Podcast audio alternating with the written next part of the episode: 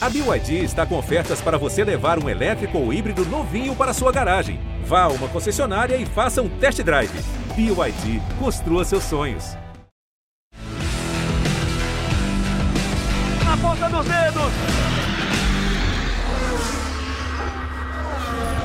É hora de velocidade no GE.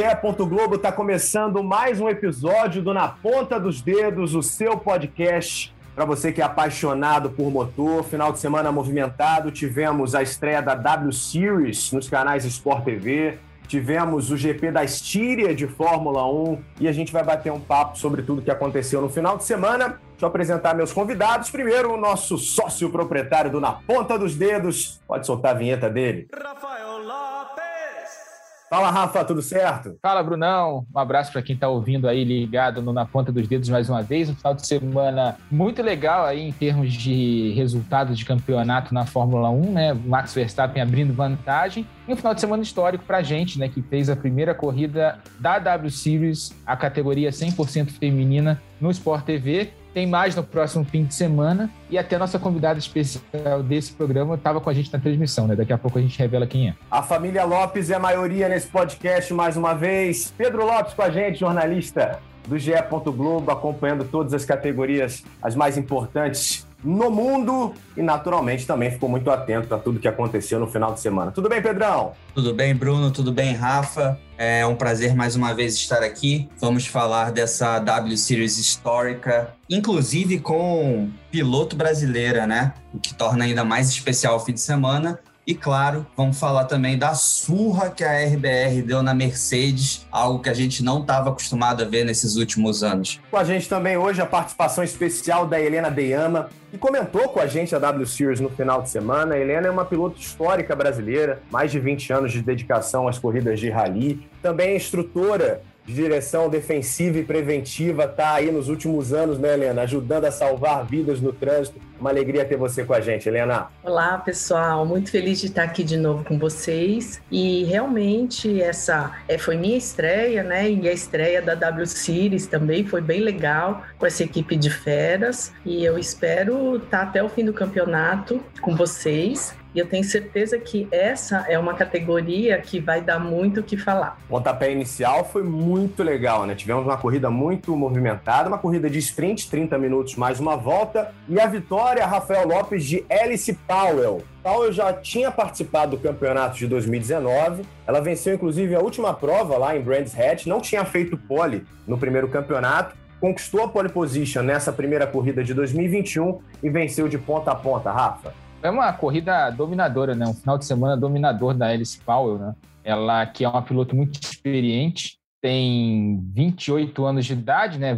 Muita experiência ali no automobilismo inglês, principalmente, fez Fórmula Renault, fez Fórmula Palmer, chegou a correr de GP3, então não é uma novata ali. A Alice Powell dominou o fim de semana, não teve, não deu chance para ninguém na corrida, inclusive naquele último safety car, né? que a Marta Garcia abandonou a corrida ali e por muita precaução e precaução diria exagerada da direção de prova, eles colocaram o safety car na pista para embolou tudo ali no fim, mas já pensando, né, mesma cabeça da que a Liberty tem na Fórmula 1, né, pensando no entretenimento para você ter um final de corrida ali mais eletrizante, realmente foi eletrizante a Alice Powell, nem com essa relargada, ela foi ameaçada, ela abriu vantagem logo ali com a bandeira verde e ganhou a prova com muita justiça. A segunda colocada foi a Sarah Moore, que, aliás, na segunda-feira a gente comemorou o Dia do Orgulho, né? Ela é a única piloto até hoje abertamente homossexual declarada homossexual a subir num pódio de um fim de semana de corrida de Fórmula 1. Então, mais um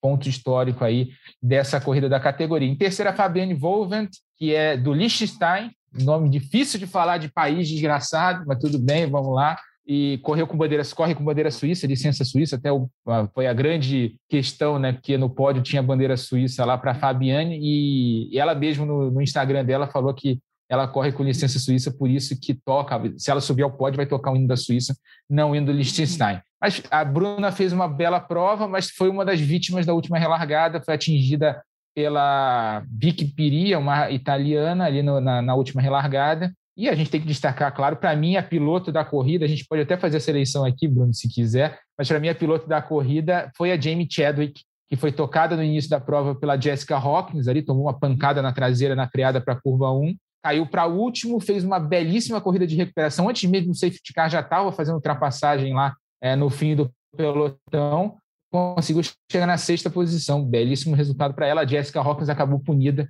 é, com acréscimo de 20 segundos no fim da corrida, como a gente tinha falado, inclusive, na transmissão. Mas foi um final de semana muito legal para mostrar a categoria, né? Uma categoria que a gente lembrou, falou várias vezes no sábado, não tem botão de ultrapassagem, não tem asa móvel, é no braço, é habilidade, e a gente viu as meninas sendo muito, muito habilidosas ali nessa corrida do Red Bull. São carros, Pedro, de Fórmula 3. Um aspecto interessante desse campeonato é que os resultados na fase de testes lá no País de Gales não foram divulgados. Então a gente não tinha muito bem a certeza de quem estava em situação melhor por início do campeonato. Alice Power mostrou sua força, o Rafa lembrou aqui do momento da relargada em que a Bruna Tomazelli, representante do Brasil, teve um prejuízo, depois a Bruna acabou conquistando depois uma posição com a punição da Jessica Hawkins, que tocou a Jamie Chadwick, a Jamie fez uma corrida de recuperação, como o Rafa também lembrou, e a Bruna terminou na 11 posição. Como é que você viu essa primeira corrida do calendário de 2021, Pedro? Eu fiquei fazendo a repercussão do treino da Fórmula 1 e a corrida estava acontecendo 30 minutos depois, então eu fiquei com um olho no peixe, olho no gato aqui, fazendo a repercussão e vendo a corrida, e ansioso por ver o que a Bruna podia fazer. É, vi o toque da Jessica Hawkins, até tuitei, mas eu achei espetacular. Eu, eu acho que para a Bruna vai ser um bom, um bom progresso, tá no início. A Jamie já é campeã, então tem uma certa experiência, mas é, eu, eu realmente fiquei encantado com essa categoria, uma categoria que tem os carros são standards, então é, é onde você vê realmente o destaque do piloto.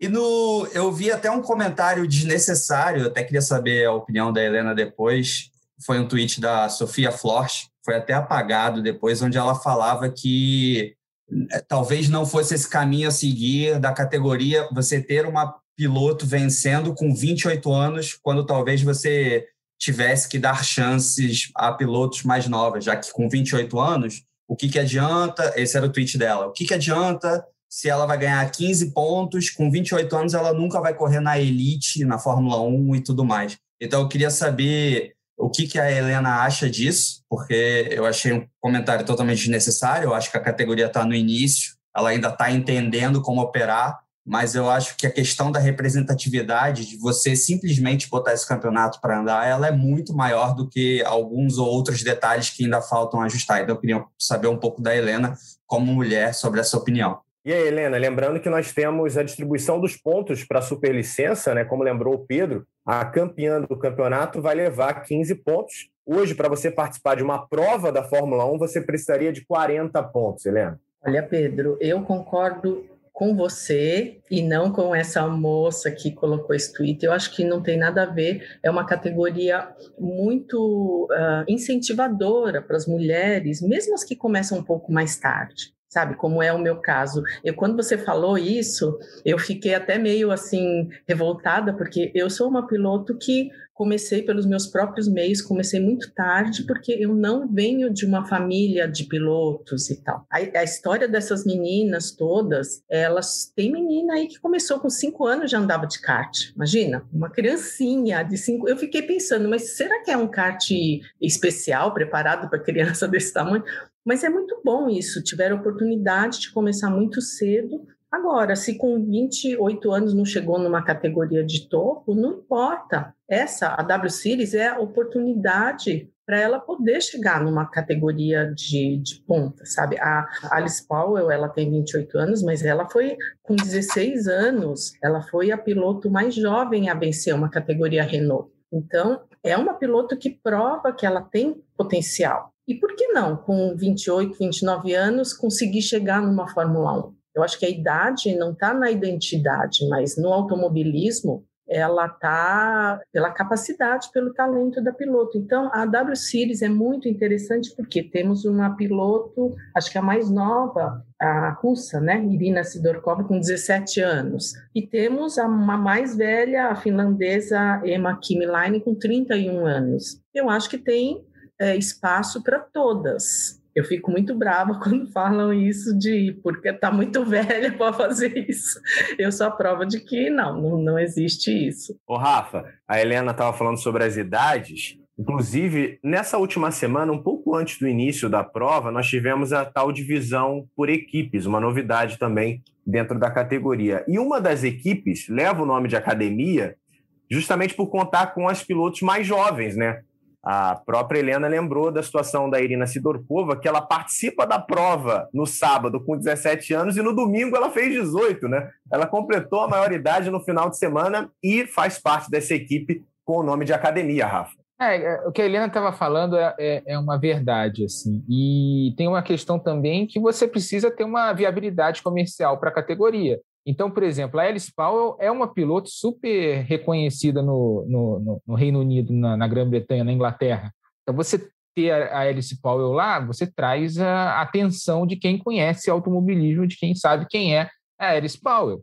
É, você ter a Jamie Chadwick, que é uma piloto mais jovem do que a Alice Powell, mas que é campeã e que é super reconhecida fora da, fora da categoria, né? Ela corre na Extreme E, é piloto de desenvolvimento da, da Williams né, na Fórmula 1. Então você tem agora a Jessica Hawkins é, virou embaixadora da Aston Martin na Fórmula 1 também, piloto de desenvolvimento também da, da equipe. Quer dizer, não adianta você ter só uma categoria de base com pilotos desconhecidos ou com pilotos que estão tendo a primeira chance ali. Você precisa ter os nomes ali também para poder fazer a categoria vingar. Emma Kimilainen, por exemplo, é um nome conhecido na Finlândia. Então, você ter pilotos mais velhos, não, você não joga contra a categoria. Na realidade, elas também não tiveram chance de chegar numa categoria top porque não tiveram oportunidade. Então, a, a, o fato de você ter a W Series abrindo chances para todos esse tipo, para todo esse leque né, de pilotos, é, não importa a idade, é muito legal. Aqui no Brasil, por exemplo, a Bruna Tomazelli foi indicada pela Bia Figueiredo, que foi a primeira convidada. A Bia é super reconhecida lá fora, ganhou a corrida de Indy Light, foi a primeira mulher na história é, do automobilismo a ganhar uma corrida de Fórmula Renault. É, então, eles foram atrás da Bia, a Bia não podia, porque ela estava na época é, contratada da equipe Amateis na Stock Car, ela tinha compromissos e não ia poder conciliar os compromissos, indicou a Bruna, a Bruna não entrou na primeira temporada, entrou na segunda, está estreando nesse ano, em 2021, Fez um final de semana legal, a Bruna, falar, falar um pouquinho da Bruna também. Ela fez um final de semana legal, não conhecia o Red Bull Ring, ela falou isso em todas as entrevistas, fez questão de dizer: olha, tá todo mundo na minha frente porque todo mundo conhece as pistas. Então, semana que vem, até a gente comentou isso no sábado, semana que vem já deve ser um desempenho um pouco melhor da Bruna, ela já conhecendo, já sabendo onde frear, já sabendo uh, em que curvas ela pode disputar com um pouquinho mais de agressividade a, a, a, as posições, né? Ela foi muito cautelosa, isso deu para notar nas disputas de posição, ela foi muito cautelosa, ela não queria bater de jeito nenhum, é, e não bateu, né? Ela não, ela não provocou nenhum acidente, foi atingida pela, pela italiana ali no fim da prova, inclusive ela estava louca depois da corrida, queria matar a italiana, mas acalmou e ficou tranquilo. Acho que foi, no, no cômputo geral, foi uma corrida boa para ela, ela chegou em 11 primeiro, e outro aspecto legal da Bruna é que ela está na Veloce, na Veloce, né, que é uma equipe que também tem representatividade, é, representação na Extreme e a Jamie Chadwick, que inclusive é piloto da equipe lá na Extreme, e eles nessa divisão de equipes eles escolheram a Jamie Chadwick por já ter um, um acordo comercial lá na Extreme, né? Faria todo sentido ter a Jamie Chadwick na equipe também na W Series. E eles selecionaram a Bruna pelo desempenho que ela teve nos testes de pré-temporada e por todo o feedback que ela passou para os engenheiros, foi uma escolha da equipe. E o detalhe legal que a Veloce é de propriedade do Jean-Henrique Verne, bicampeão da Fórmula E, correu de Fórmula 1 durante vários anos, e do Adrian Newey, o mago da aerodinâmica, é, chefe de desenvolvimento, né, chefe técnico da Red Bull na Fórmula 1. Está com uma equipe que tem pedigree. É, não deu certo nesse primeiro fim de semana, o que é super normal já era super esperado, mas agora nessa, nessa próxima corrida, agora no, no sábado, né, lá no Red Bull Ring de novo, acho que ela vai andar um pouquinho melhor. Acho que ela já vai estar mais à vontade com o carro e com a categoria. Não sei como você vê toda essa história, Pedro. Eu imagino que no final de semana que vem, com transmissão inclusive dos canais de Sport TV, a gente tem uma corrida ainda melhor, porque elas vão correr no mesmo circuito, numa diferença de tempo mínima de uma semana. E nessa primeira prova, elas tiveram no final de semana apenas 30 minutos de um treino livre, mais 30 minutos de classificação e antes tiveram lá aqueles dias de pré-temporada no País de Gales, só que elas não tiveram contato com esse carro em 2020. Muitas delas não participaram do campeonato de 2019. A gente volta a lembrar. Nós tivemos lá o campeonato de 2019, a primeira temporada da história da categoria, veio a pandemia, não tivemos provas em 2020. E as pilotos que haviam sido selecionadas no final de 2019 para participarem do campeonato de 2020 continuaram como selecionadas para 2021. Então, elas tiveram um trabalho imenso no ano passado para ter algum tipo de contato com outras categorias. A gente falou aqui da história da Bruna, que participou dos campeonatos de endurance aqui no Brasil, chegou a vencer corrida também, fazendo história no campeonato. Então, acho que a tendência, Pedrão, é que a gente tenha nesse próximo final de semana uma corrida ainda melhor. O que, que você acha? Ah, eu concordo, sigo vocês. Eu acho que foi exatamente o que o Rafa disse, é, não só para a Bruna, mas para outros pilotos também. Foi uma corrida para conhecer, para quem chegou agora, né, para conhecer o carro, para conhecer a pista. É um carro que não tem tanto downforce quanto os carros das categorias superiores, então você tem que gerenciar a sua forma de pilotagem de outra forma. Deve ser um carro que sai bastante traseira, eu imagino. E ganhando essa experiência, eu acredito que a próxima corrida vai ser melhor. Tanto que, que quem vence é uma piloto com sucesso já no automobilismo, com experiência e que possivelmente, pelo background europeu, já deve ter corrido no, no Red Bull Ring, né? Então, certamente eu espero uma corrida um pouco melhor e, com, e talvez até com outros destaques. Quem sabe a Bruna é, conseguindo um top 10, porque é normal que ela tenha chegado nessa posição. Realmente é a primeira corrida, assim, não tem muito o que cobrar.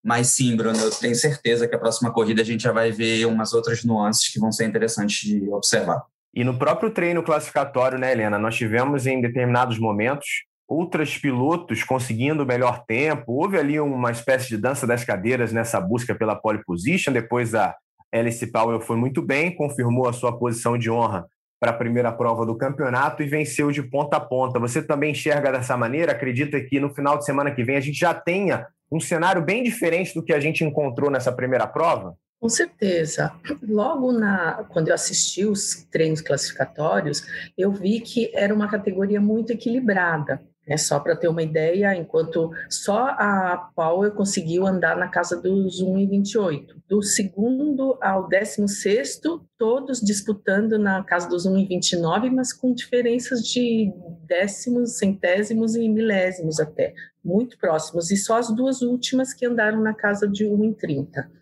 Então, na classificação, eu já achei que ia ser muito equilibrado isso. E a classificação foi bem isso que você falou começou com a Chadwick meio que dominando. Eu falei, nossa, será que ela vai levar? Porque fica monótono, né? Ela venceu a, a, a etapa 2019, então é meio que favorita, e ela já ia largar na pole e ela começou mandando bem. Mas teve realmente, cada volta mudava aquele negócio. Falei que legal, as meninas estão estão mandando bem, estão brigando, porque é isso que a gente quer ver, né? A gente quer ver uma disputa, a gente quer ver todas com chance de pole, de pódio. Então, eu acho que foi muito bacana. E durante a corrida, também eu notei, óbvio, teve aquela confusão do, do da relargada, mas é, teve pilotos aqui que largaram em 18º, ou seja, último lugar, né? E chegar, chegou em nono lugar, que foi o caso da Gozia Ardest, né?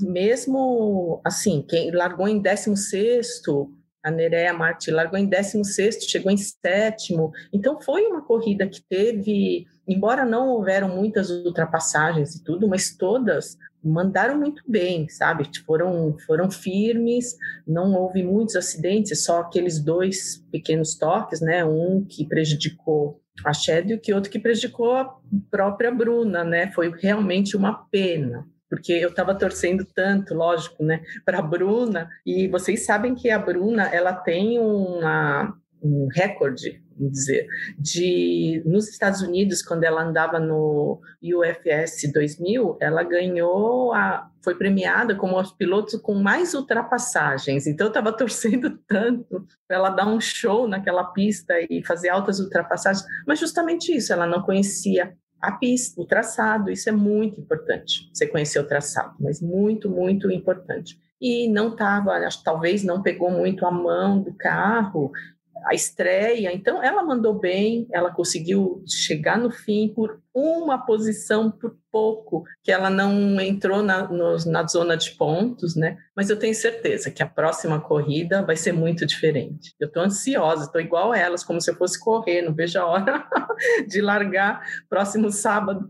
E a Helena vai estar com a gente na transmissão do próximo sábado, mais uma prova na Áustria da W Series. A Helena citou a pontuação, que é similar à da Fórmula 1, né? Nós temos a pontuação distribuída da primeira colocada até a décima colocada, 25 pontos para a primeira e um ponto para quem chegar em décimo. Falando em Fórmula 1, meus amigos, virando a chave, tivemos a prova no Grande Prêmio da Estíria no final de semana. Eu esperava mais, confesso a vocês. E veja só, né?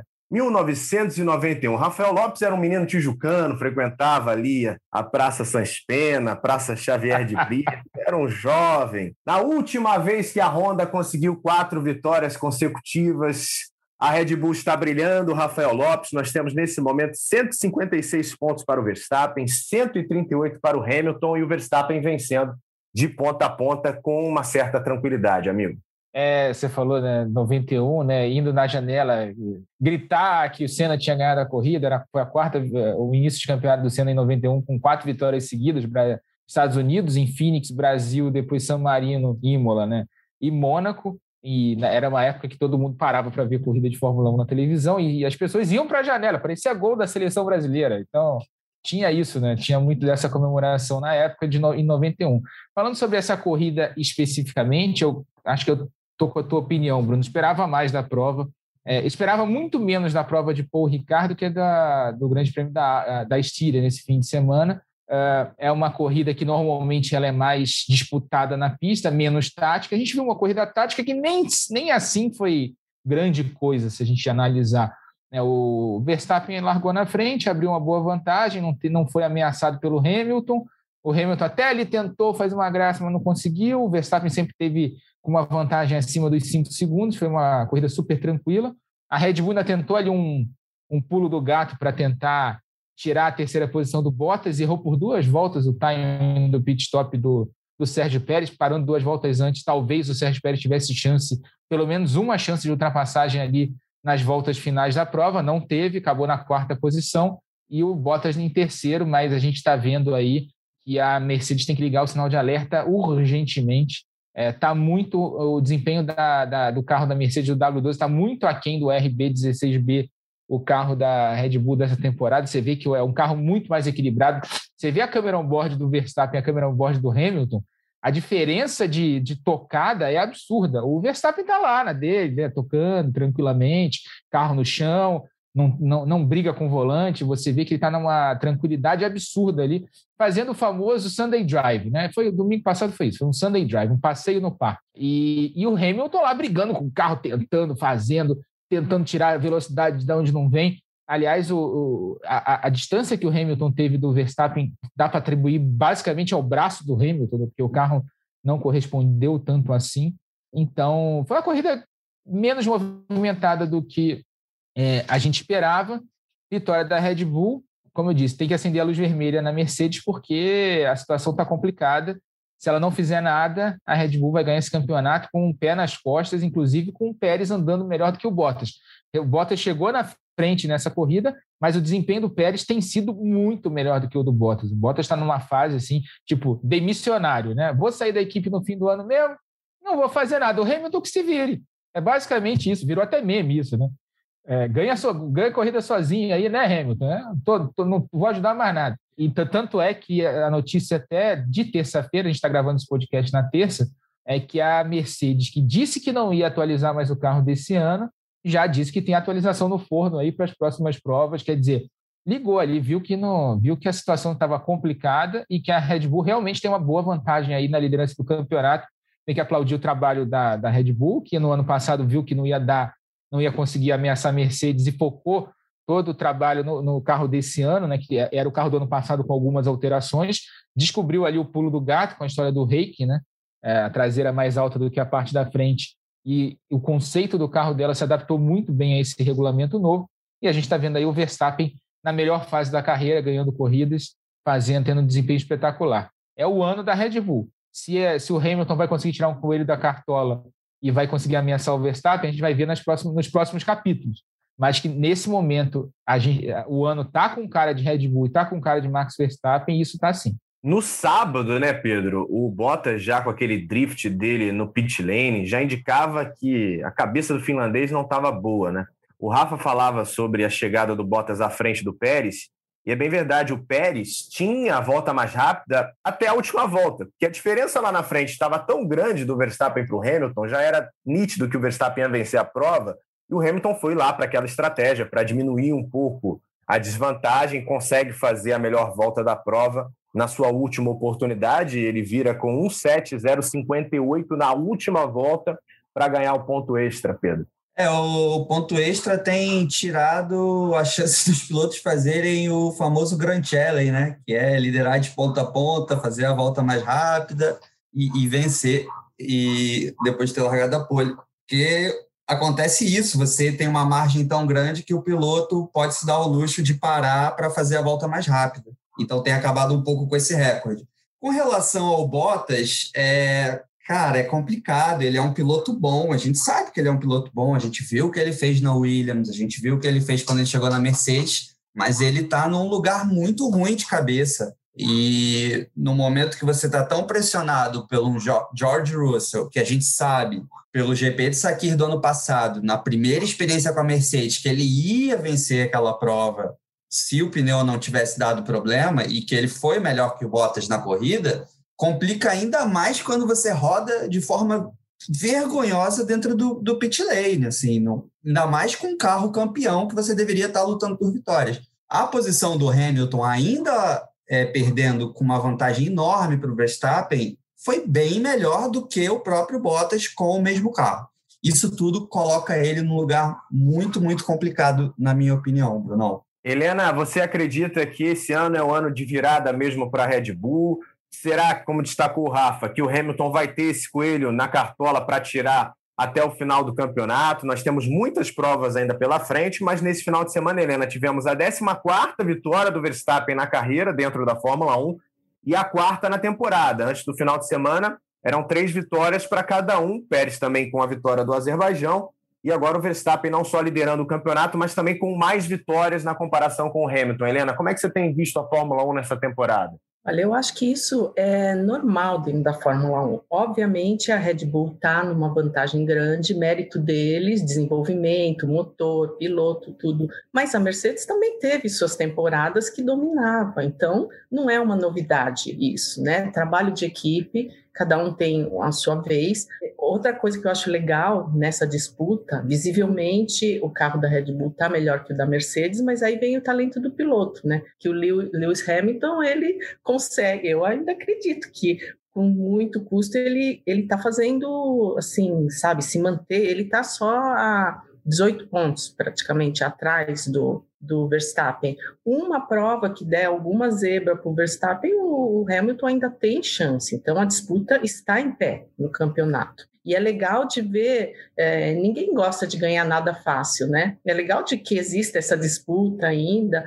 Por enquanto, do jeito que está o campeonato, na última prova, por exemplo, se o Verstappen não pontuar, e o Hamilton chegar em segundo lugar, ele ainda vence. Então a coisa tá, tá em jogo. Ele não vai jogar toalha tão fácil, não. É um piloto com muito talento, o Hamilton. Eu acho que ele ainda tem chance, sim. Mas deve ser muito frustrante no caso do Bottas, né, tá numa equipe como a Mercedes, porque o psicológico, gente, é muito importante para o piloto. Então, ele psicologicamente, grande piloto que ele é, mas ele não está confortável, não está legal. Então, assim, deve ser até um sacrifício para ele largar uma prova nessa situação. A gente, qualquer, não é só na Fórmula 1, não é só no automobilismo.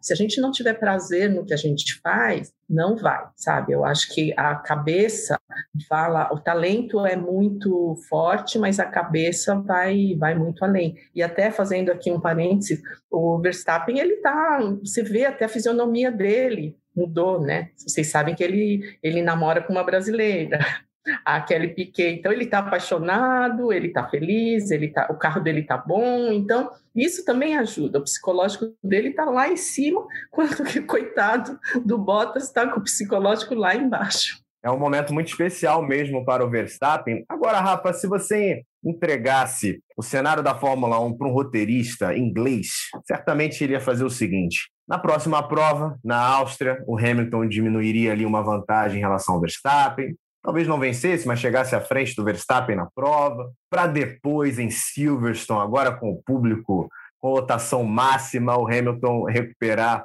a liderança do campeonato. Por outro lado, se você entregasse para um roteirista holandês, ele fosse mais realista, né, Rafa? Porque numa situação como essa, em que você tem uma prova que você foi dominante, e na semana que vem você tem outra prova no mesmo circuito, a tendência hoje, se você for pensar de forma mais realista, é que a gente tenha no final do domingo, na prova da semana que vem, uma diferença ainda maior na classificação, na comparação entre Verstappen e Hamilton. Não, em tese, né, é, você só tem uma diferença em relação às provas da Áustria, né? É a questão dos pneus. Na, na prova da semana que vem, né, do próximo domingo, é, é, um grau mais macio, né? Então, em teoria, a Red Bull tende a levar ainda mais vantagem. Deve ser um passeio ainda mais fácil. De repente, com o Sérgio Pérez ali ameaçando o Hamilton, porque eu não vejo também é, o Hamilton caindo para a quarta posição ali, a Mercedes tendo um desempenho parecido com o que a gente teve nas duas provas de rua, em Mônaco e no Azerbaijão, em que ela foi muito mal,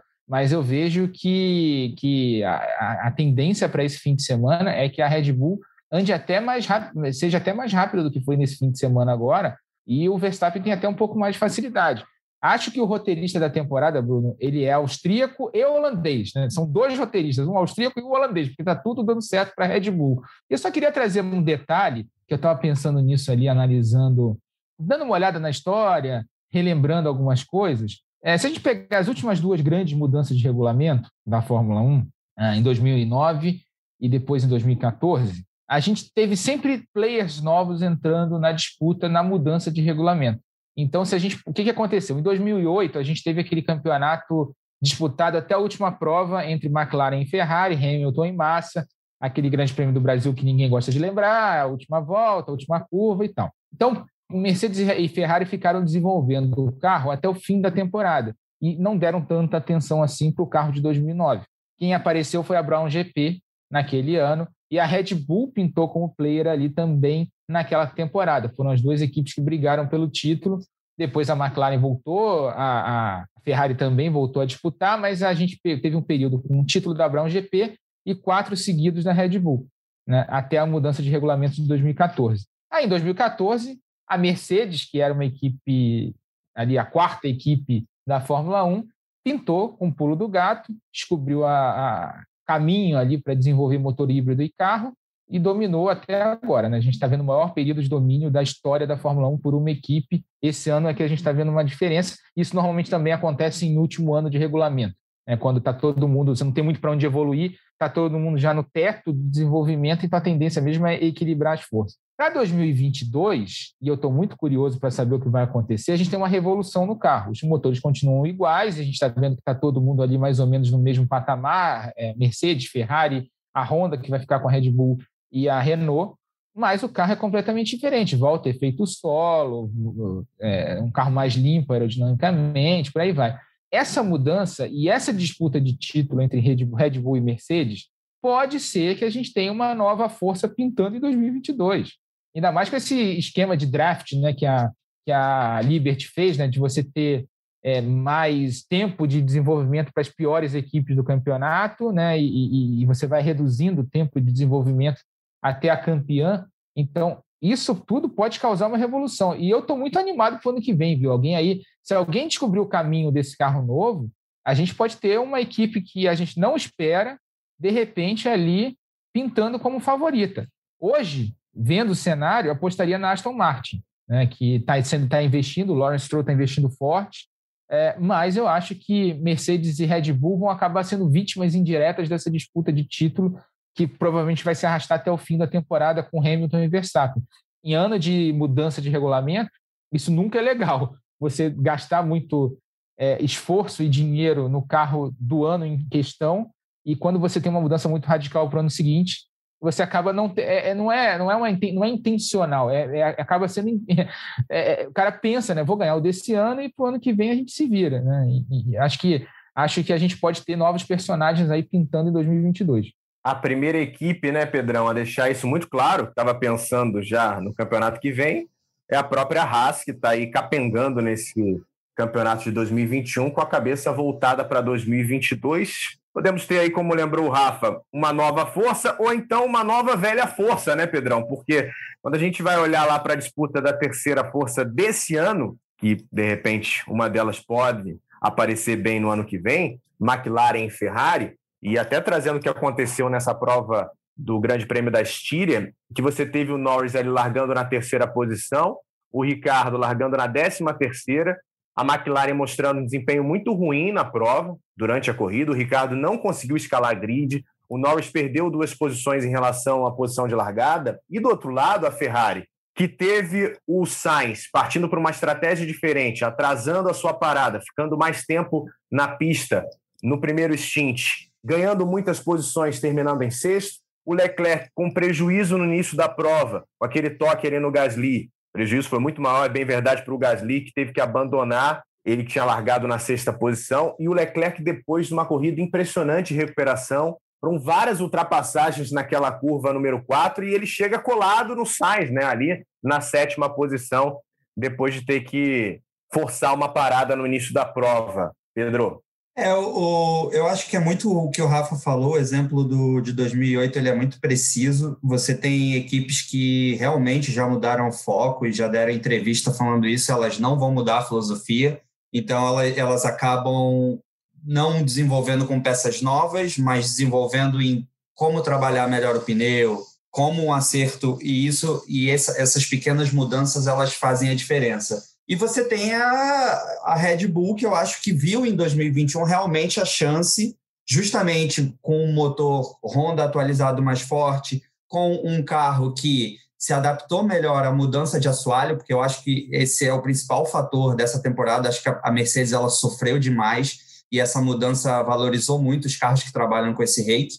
É, ainda apostando nesse ano para tentar levar um título, porque sabe que talvez vá pegar a Mercedes de guarda baixa pensando em 2022 e entendeu também que a mudança de regulamento privilegiou o carro dela. Então, é, é interessante ver isso, mas eu também estou ansioso para ver como vai ser 2022. Eu acho sim que tem grandes chances, como o Rafa falou também, de uma nova equipe surgir, alguém que já esteja focado. A McLaren é um time que está ressurgindo, tem uma gestão muito inteligente, muito boa do Zac Brown. E a equipe vem evoluindo desde 2019, assim, é o melhor início de campeonato dela nos últimos três anos. E a Ferrari, realmente, para mim, apesar de ter um ritmo um pouco pior na classificação, é um carro que, que renasce nas corridas. E aí deu a possibilidade do, do Leclerc fazer a corrida que ele fez. Óbvio, ele não teria que fazer uma corrida de recuperação se ele não tivesse feito aquela besteira no início. Mas ainda assim é um carro muito forte ainda que a Red Bull esteja dominando, é uma temporada 2021 é uma temporada uma das melhores dos últimos tempos, não só por essa disputa entre Hamilton e Verstappen, mas também pelo que a gente está vendo no meio de pelotão, é um meio de pelotão muito animado. Natural, né, Helena, que a gente fale sobre esse assunto até o final do ano sobre a possibilidade de mudanças mais severas para a temporada que vem, porque o carro vai ser muito diferente. O Rafa mesmo lembrava, toda vez que a gente teve uma mudança mais considerável no modelo dos carros, nós tivemos também uma troca de superioridade. A última grande troca foi no momento em que a gente passou a contar com os motores híbridos e a Mercedes dominante até então. Agora a gente está vendo uma Red Bull com um segundo piloto muito forte, que é o Pérez, com o Verstappen maduro, com um carro parece pronto para ganhar esse campeonato, ganhando provas como essa agora, né, com uma diferença muito confortável, que, como lembrou o Rafa também, no próximo final de semana pode ser ainda mais confortável. Mas só da gente ter a expectativa, né, Helena, de um campeonato em 2022 ainda mais diferente do que esse de 2021, que já está sendo diferente em relação ao de 2020, porque a gente tem nesse momento de fato uma briga entre duas equipes diferentes e a gente não via isso há muito tempo.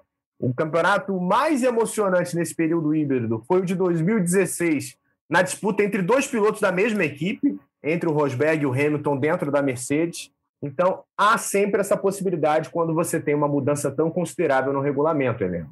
Com certeza. E eu acho que a direção da Fórmula 1, até, eles trabalham o regulamento pensando nisso, para não ter uma dominância eterna, porque não tem graça, né? Só uma equipe ganha. E... Então, eu acho que eles é, têm a inteligência suficiente até para manter a audiência e o público de mexer no regulamento para deixar a coisa mais democrática, vamos dizer assim. Então, eu acho muito bom eu também tô, concordo com o Rafa, para o ano que vem eu acredito que a gente tenha mudanças e eu espero, sinceramente, que equipes menores tenham chance, que a gente tenha corridas que não seja só a Red Bull, só a Mercedes ou só a, a Ferrari, a McLaren dominando que nessa última corrida a gente já viu entre os top 10, AlphaTauri, Alpine, Aston Martin, chegaram a, pilotos até os top 10. Então, é, eu espero sim realmente que eles tenham, que o, que o regulamento favoreça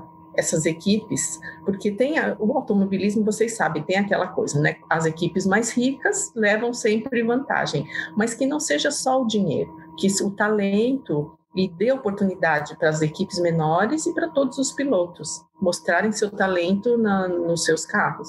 O Rafa, ainda no assunto sobre outras forças no campeonato, né, não as que estão brigando pelo título, no caso Red Bull e Mercedes, você falava agora há pouco sobre a mudança dos pneus para o próximo final de semana no Grande Prêmio da Áustria. Tivemos agora o Grande Prêmio da Estíria, Grande Prêmio da Áustria, o próximo, na mesma pista, lá no circuito de Spielberg.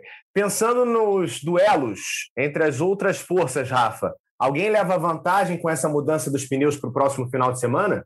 Olha, eu acho que a Ferrari vai levar, vai melhorar um pouquinho, né? Você vê que nas pistas de rua, em que os jogos de pneu eram os mais macios, ela andou bem. Então acho que nesse fim de semana ela pode andar um pouquinho melhor do que ela já andou. A McLaren vai andar bem novamente essa briga de, da terceira força do ano, McLaren, nesse momento está polarizado entre McLaren e Ferrari. E aí, logo depois, tem a briga pela quarta força, né, que é a Alpine, a AlphaTauri, a Aston Martin, tudo ali muito embolado. Só que esse degrau entre a terceira e a quarta força, né, seria a quinta força do campeonato, é muito pequeno. Então, você pode ter uma AlphaTauri fazendo uma graça ali, o Gasly aparecendo, indo para frente. Acho que nesse fim de semana a gente tem que ficar de olho em Ferrari e AlphaTauri. Acho que a AlphaTauri vai andar bem novamente. Ela já andou bem nesse fim de semana. Deu azar lá com o problema do Gasly, com que o Leclerc tirou o Gasly da corrida na primeira volta, né? Aliás, aliás a, a, a eleição aí do público, né, botando o Leclerc como piloto do dia, pelo amor de Deus, hein? Era para dar para o Verstappen. Pelo amor, o Verstappen foi, dominou a corrida, botou a Mercedes assim, ó, tipo, ó, botou a Mercedes no lugar dela, ó, você é a segunda esse ano, eu ganhei, fiz a pole, liderei todas as voltas, só não fiz a melhor volta porque vocês trocaram de pneu. Mas, eh, para mim, o piloto do dia, o piloto da corrida foi o Verstappen. O Verstappen foi absurdo, foi dominante, foi totalmente é, vencedor. Não tem como escolher o Leclerc. O Leclerc fez duas besteiras na corrida, né? além do toque no, no Gasly, ele ainda toca no, no Raikkonen mais para o fim da prova. Né? Então, estava tava com muito, muito com a faca nos dentes, exagerou um pouquinho no, no limite ali para mim o Leclerc. Mas eu acho que a gente vai ter Ferrari e AlphaTauri andando muito bem nesse fim de semana. A McLaren sempre está muito bem em todas as pistas. O que eu espero mesmo é que o Ricardo acorde, né, finalmente, porque está difícil a situação do Ricardo nessa temporada. O Norris está numa sequência muito boa de, de, de, chegadas entre os cinco primeiros. É, pontuação, acho que pontuou em todas as provas da temporada até agora. E, e o Ricardo está lá, né? Batalhando, 14, 13, aí consegue um top 10, mas está muito irregular. Assim, né, confesso que eu não esperava isso do Ricardo, não. Acho que eles achei que ia ser uma briga mais equilibrada com o Norris. Norris é um grande piloto, é, é, talvez seja um dos principais nomes aí do futuro da Fórmula 1. Hoje, hoje eu já coloco ele na frente um pouquinho do Leclerc em termos de, de potencial. É, o problema é que ele está na McLaren, então vai depender muito da, da, dessa virada de regulamento aí que a McLaren vai fazer. Mas uh, o Norris está muito bem, pegou a equipe para ele, era, é, o Ricardo chegou, achou que ia ter uma tarefa mais fácil, está vendo que o, o, a tarefa é muito mais complicada do que ele esperava, está tá custando para se adaptar ao carro, está custando para se adaptar à equipe, está sofrendo com, com, um companheiro de equipe mais jovem superando ele. É, eu quero ver mais do Ricardo nessa temporada. Não acho que ele vai, vai se conformar em, em, em ser superado dessa forma e espero que ele reaja rápido, porque é bom para todo mundo, para ele, para a equipe, para a gente que está vendo a corrida, para todo mundo. Então, É isso, eu acho que eu esperaria. Você acha que a gente vai ver uma Ferrari e uma AlphaTauri forte nesse fim de semana e a McLaren, como sempre, ali é, como favorita na briga pela terceira força. E você, Pedrão, como vê essa disputa sem considerar vitória na prova, porque ela deve ficar mais uma vez entre as duas, né? Talvez até com uma diferença maior para a Red Bull por conta dos pneus, mas essas mudanças influenciando as disputas um pouco mais atrás, Pedro, e também levando em consideração tudo que a gente viu nesse final de semana. É, eu, eu, eu acho que o Rafa falou tudo. É, a Ferrari tem rendido bem com esses pneus macios, é, tanto que quando eles vão para a França com pneus médios, eles têm uma corrida horrível. O Leclerc termina no fim do grid, lá atrás, em 16, se eu não me engano, porque os pneus simplesmente desfarelam. E numa pista que trata um pouco melhor os pneus, que desgasta menos, a Ferrari tende a ir melhor é óbvio que tudo que a gente está prevendo aqui pode embolar, porque a, a Áustria costuma ser um pouco bélgica na questão do clima. Inclusive, no domingo passado, a gente tinha previsão de 80% de chuva, que não veio. E para esse domingo, a gente tem também 80%. Não é que não veio, né? Vamos ressaltar. Começou a chover assim que acabou a corrida, que costuma acontecer. Então, é, isso é um pode clássico. mudar tudo. É um clássico, é um clássico. É 10 minutos vem a chuva, e aí passa meia hora, ela chega assim que acabou. Esse era um fator que podia ter embolado e acabado com um pouco da força da RBR, não aconteceu, e, e esse fim de semana pode acontecer. E aí tudo embaralha e depende também da, da performance dos pilotos. O talento do piloto é um pouco mais evidente no caso de chuva. Também Tô triste um pouco porque eu queria ver o, o Richard chegando nessa briga. Eu sou um fã assumido dele. Acho ele não só um excelente piloto, mas também é um cara que, que é carismático, que traz um bom humor, um cara do bem. E a gente quer sempre ver pessoas assim vencendo, né? Eu, é, o Norris, ele, toda a carreira dele na Fórmula 1 foi feita na McLaren, então ele tem um entendimento de, de não só do carro, mas de como a equipe trabalha muito grande. E, e o Richard acabou de chegar, saiu da Red Bull, que é um carro que ele é muito peculiar, foi para a Renault, também sofreu um pouco com essa adaptação, mas foi o cara que, dentro dessa volta da Renault, conseguiu levar o time aos primeiros pódios. Então, o potencial dele está ali, ele é vencedor de corrida, ele é vencedor do GP de Mônaco. Eu acredito muito que a gente vai ver, sim, uma melhora dele na segunda parte da temporada. Com relação ao AlphaTauri, o Gasly é uma pena, assim, né? Que ele ou vai muito bem ou ele sofre algum tipo de azar que acaba com a corrida dele no início. O, o GP do, do Bahrein foi assim, ele fez uma boa classificação e aí depois o carro, ele não sei se ele bate, acho que ele bate no próprio Richard e quebra, e agora foi assim também. Ou então ele vence uma corrida caótica, como foi o GP da Itália. É, ele é um, é um dos pilotos que, que eu vejo com bastante potencial e que eu acho que pode brilhar nessa corrida e que está sempre ali esperando uma zebra acontecer na frente para beliscar um pódio, beliscar uma vitória. Sunoda não bateu no classificatório, né, tá, mas foi punido por atrapalhar o Bottas. É, o Helmut Marko montou ali uma cobertura na cabeça do menino japonês. Tá difícil para ele se concentrar mas está melhorando também. Estou é, é, gostando muito de ver esse desempenho do meio de pelotão da AlphaTauri. É, senhor Fernando Alonso voltando depois de dois anos, estava atrás do companheiro em todos os quesitos, treino, corrida, até mais ou menos o GP de Mono, que agora começou a virar esse jogo. Teve uma outra, uma outra boa corrida esse fim de semana, mais pontos para a Alpine. E é isso. É, Alpine, né? Desculpa a pronúncia correta. Eu, é isso que eu quero ver, quero ver essa disputa de meio de pelotão, que sempre quando a hegemonia está muito grande lá na frente, é o que salva as nossas corridas.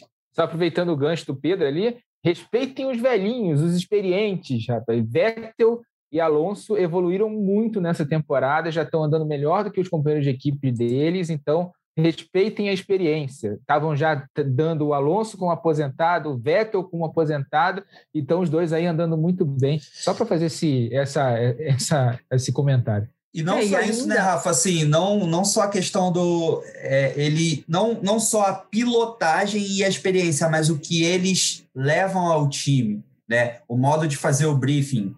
O modo de acertar o carro, o modo de dar feedback. Eu acho que esse tipo de piloto, com essa experiência, com várias mudanças de regulamento, que passaram por várias equipes de ponta, eles conseguem trazer esse valor agregado para as equipes de meio de pelotão, que eu acho fundamental na questão do Vettel e do, do Alonso. É, eu queria emendar um comentário aí no do Rafa e do Pedro, que é sobre aquele comentário do, do Twitter que a moça fez, até fazendo uma, um paralelo com a W Series, né? Como eu falei no início, que não é a idade não pode ser uma, um fator limitante. Então, como na Fórmula 1 nós temos pilotos muito jovens dando show, que o pessoal fala nova geração, mas vamos respeitar os, o pessoal de experiência, né? Imagina Alonso de volta aqui, próprio Ricardo, e eles estão aí brigando com o Norris, com o, o, Leclerc, com pilotos muito jovens. Então, na W Series não pode ser diferente essa oportunidade, porque é uma categoria de oportunidades para pilotos mulheres. Há quantos anos nós não temos uma mulher largando na Fórmula 1? Largando oficialmente, é, pelo que eu andei vendo aqui, fazem 45 anos que não, não temos uma, uma mulher largando oficialmente, não, 40 anos eu acho, na Fórmula 1. Então já está na hora, né? Nessa nossa época de diversidades e, e gêneros, é, eu acho que é muito importante isso. A, a diversidade e essa coisa da diversidade de idades também. É muito bacana a gente ver isso no grid da Fórmula 1. O próprio Hamilton tá no, na minha opinião, ele tá no auge da performance dele e ele tá com 36 anos. Por mais que daqui nos próximos dois, três anos ele comece a partir de agora a decair, para o resto do grid chegar nessa performance dele decaindo, então assim, ele vai pilotar com potencial de ser campeão até 40 anos, tranquilamente. Então eu acho que é muito verdade isso que a Helena falou. É como disse o outro, é outro patamar. Olha, vai ser interessante observar essa mudança na gama dos pneus, justamente relacionada à temperatura ambiente, porque na prova agora de domingo nós chegamos a 54 graus de temperatura de pista, né? E teremos uma gama ainda mais macia dos pneus. Lembrando que no próximo final de semana nós teremos, com transmissão dos canais Sport TV, a segunda etapa da temporada da W Series. Vou estar lá com o Rafael Lopes e com a Helena Deyama. Agradeço muito a Helena, o Rafa e o Pedro pela participação aqui em mais um episódio do Na Ponta dos Dedos. E destaco que esse podcast tem a edição da Raíra Rondon, a coordenação do Rafael Barros e a gerência do André Amaral. Velocidade nos canais Globo Emoção na pista. Na ponta dos dedos.